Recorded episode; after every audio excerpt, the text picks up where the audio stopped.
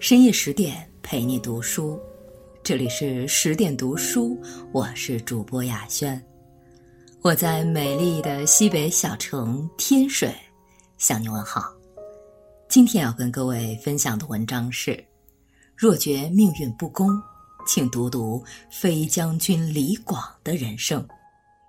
大漠孤烟，长河落日，一列队伍在沙漠中行走了多日。此时饥渴难忍，汗流浃背。看着风沙抹去身后的足迹，落日渐渐消失于地平线上。领头的将军横眉紧皱，脸色凝重。他们再一次迷路了。照这样下去，定会贻误战机。然而军中没有向导，将军着急万分，捶拳顿足，却也。无可奈何。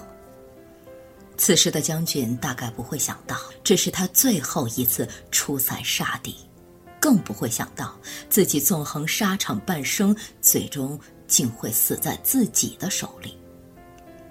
唐代诗人王昌龄曾这样评价他：“但是龙城飞将在，不教胡马度阴山。”此人便是有着“飞将军”之称的汉代名将。李广，冯唐易老，李广难封。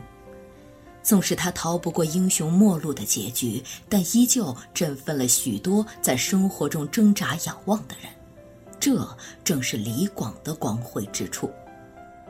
命运如盘，人为棋子。若觉命运不公，不妨来看看李广的一生。得之我幸，失之我命。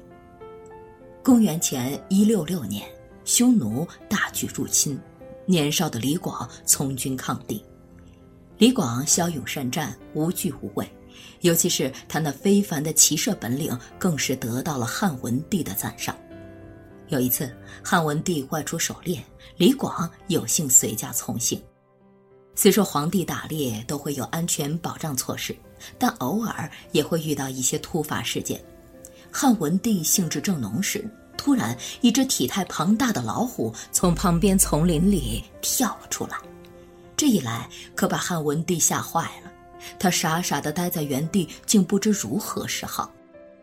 老虎见状也丝毫不客气，竟直接将汉文帝扑了过去。说时迟，那时快，就在这危急时刻，跟在队伍后面的李广猛地冲了出来。但见他手持短剑，奋不顾身地与老虎扭打在一起。几个回合后，老虎渐渐败下阵来。最终，李广成功刺死了老虎，成了货真价实的打虎英雄。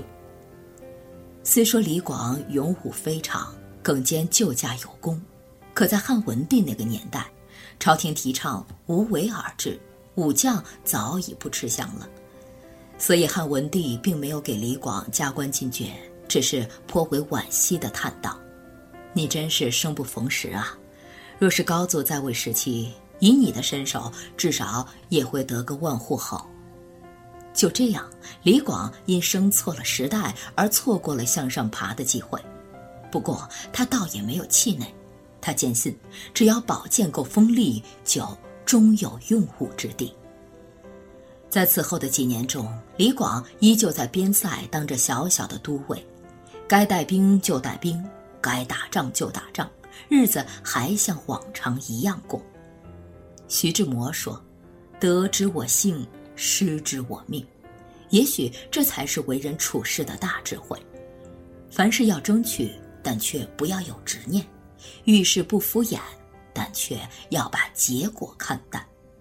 如果因为一时的失意而消沉，那人生就没有精彩可言。人生的精彩在于进取的过程，亦在于得失不盈于心的洒脱。遇事不密，必易后患。是金子终究会发光。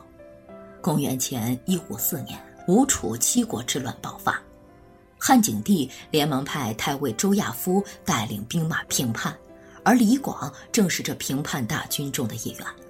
此时，叛军正与汉景帝的胞弟梁孝王对峙。眼看梁孝王就要被叛军击溃，只见李广飞驰而来，跃马挺枪，很快便击退了敌军的这一轮攻击。之后，李广又跟随周亚夫在翼城下与叛军打了几场硬仗，成功阻挡住敌人的攻势，挽救了梁国。梁孝王见李广勇武不凡，又多次救自己于危难，一高兴便授予他梁国将军印。此时的李广也是被胜利冲昏了头，他想都没想就接受了梁王的美意，却没想到这一举动惹恼了汉景帝。梁王是汉文帝与窦太后的少子，从小就深得父母的宠爱。汉文帝死后，窦太后甚至想让汉景帝把皇位传给梁王。景帝虽然心里很不愿意，却又不敢直接拒绝母亲的要求，所以只能在暗中提防着自己的这个亲弟弟。梁王见皇帝哥哥时刻提防着自己，也十分生气。兄弟二人表面上兄友弟恭，客客气气的，背地里却势如水火，关系紧张。很显然，李广作为一个边将，完全没有看清楚梁王与景帝之间的微妙关系，所以他才毫不犹豫地接受了梁王的封赏。也许他还不知道，在汉景帝看来，自己已经投向了梁王阵营。既然如此，那汉景帝自然也就不客气了。果不其然，回京之后立了战功的李广不仅没有得到封赏，反而遭到了斥责。不久之后，李广再一次离开长安，回到边疆，继续兢兢业业地担任边将。李广数十年如一日的保家卫国，没有功劳也有苦劳，但却怎么也得不到提拔。就连身边一些能力远不及他的人都已经飞黄腾达了，唯独他李广始终在原地打转。其实，除了命运的捉弄外，这还跟他的性格有关。不拘小节是李广最致命的弱点。他在边塞防守时，从来不设置前哨，也不讲究什么队形，全凭自己的凝聚力克敌制胜。这种洒脱疏略的性格。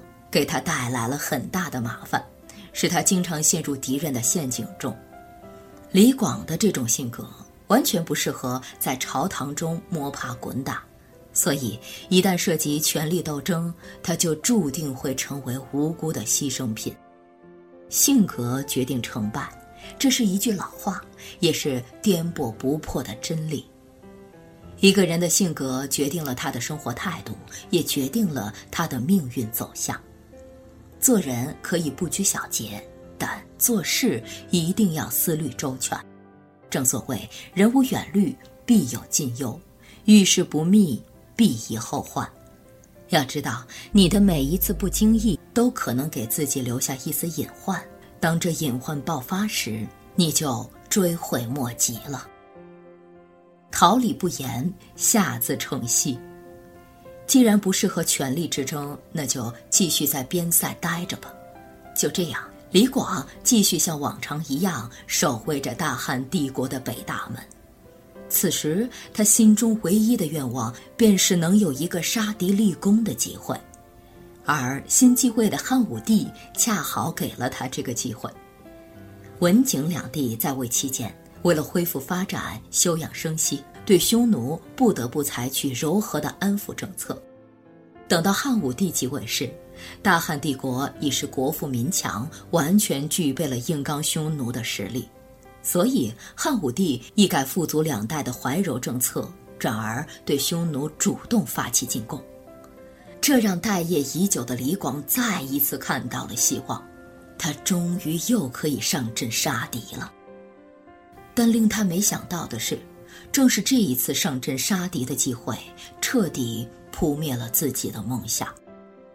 此时的李广已垂垂老矣，但他仍主动请缨出关杀敌，却不曾想他的运气实在是太差了。刚一出关，便遇到了风沙，结果迷失了道路，糊里糊涂的遇到了对方的大批人马。由于寡不敌众，李广不幸被擒。虽然后来他设计逃脱掉了，但终究是失去了大汉的颜面。自此之后，汉武帝对他渐渐疏离。公元前一百一十九年，汉武帝决定对匈奴发动新一轮的攻势。有了上次的教训，汉武帝本不想再任用李广，但实在拗不过他的请求，便勉为其难地同意他出征。于是。李广兴冲冲地领兵出塞，但却因为天气原因再一次失道护旗，以至于让单于得妥。汉武帝得知后大怒不已，下令严惩失期将校。李广不愿连累他人，便把责任都揽到了自己身上。最后，他用一死洗刷了自己的半生耻辱，也结束了自己命运多舛的一生。岁月悲鸣，山河永寂。昔日驰骋天下的飞将军，竟然选择了用这样的方式来结束自己的一生。马蹄萧萧去，空留声声叹。人生之最大悲哀，莫过于心中燃起的希望再次破灭。李广的一生，便尝尽了这样的心酸。人生路既是风雨路，没有人能走得一帆风顺，也没有人能永远幸运。与其自暴自弃、避而远之，倒不如积蓄力量，无畏向前。唯有如此，才能破除内心的桎梏；唯有如此，才不辜负生命的价值。太史公曾高度赞美李广：“桃李不言，下自成蹊。”其实，李广是最有资格慨叹命运不公的人，但他却没有。他将所有的不甘埋藏在心底，然后继续昂首向前，哪怕只是镜花水月，他也要搏上一搏。虽然结果不如人意，但其坚韧不拔的精神永留青史，激励一代又一代的人奋勇向前。命不公，运不济。那又如何？只要此心不动，此志不改，前途虽有山海阻隔，亦可纵身而过。当你觉得命运不公的时候，不妨来读读飞将军李广的人生吧，他将会告诉你，时运不佳却拼尽全力的人生，也很精彩。深夜十点，今天的文章就分享到这里。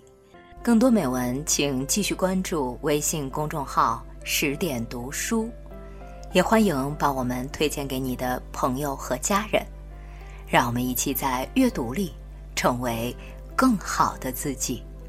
我是主播雅轩，我们晚安。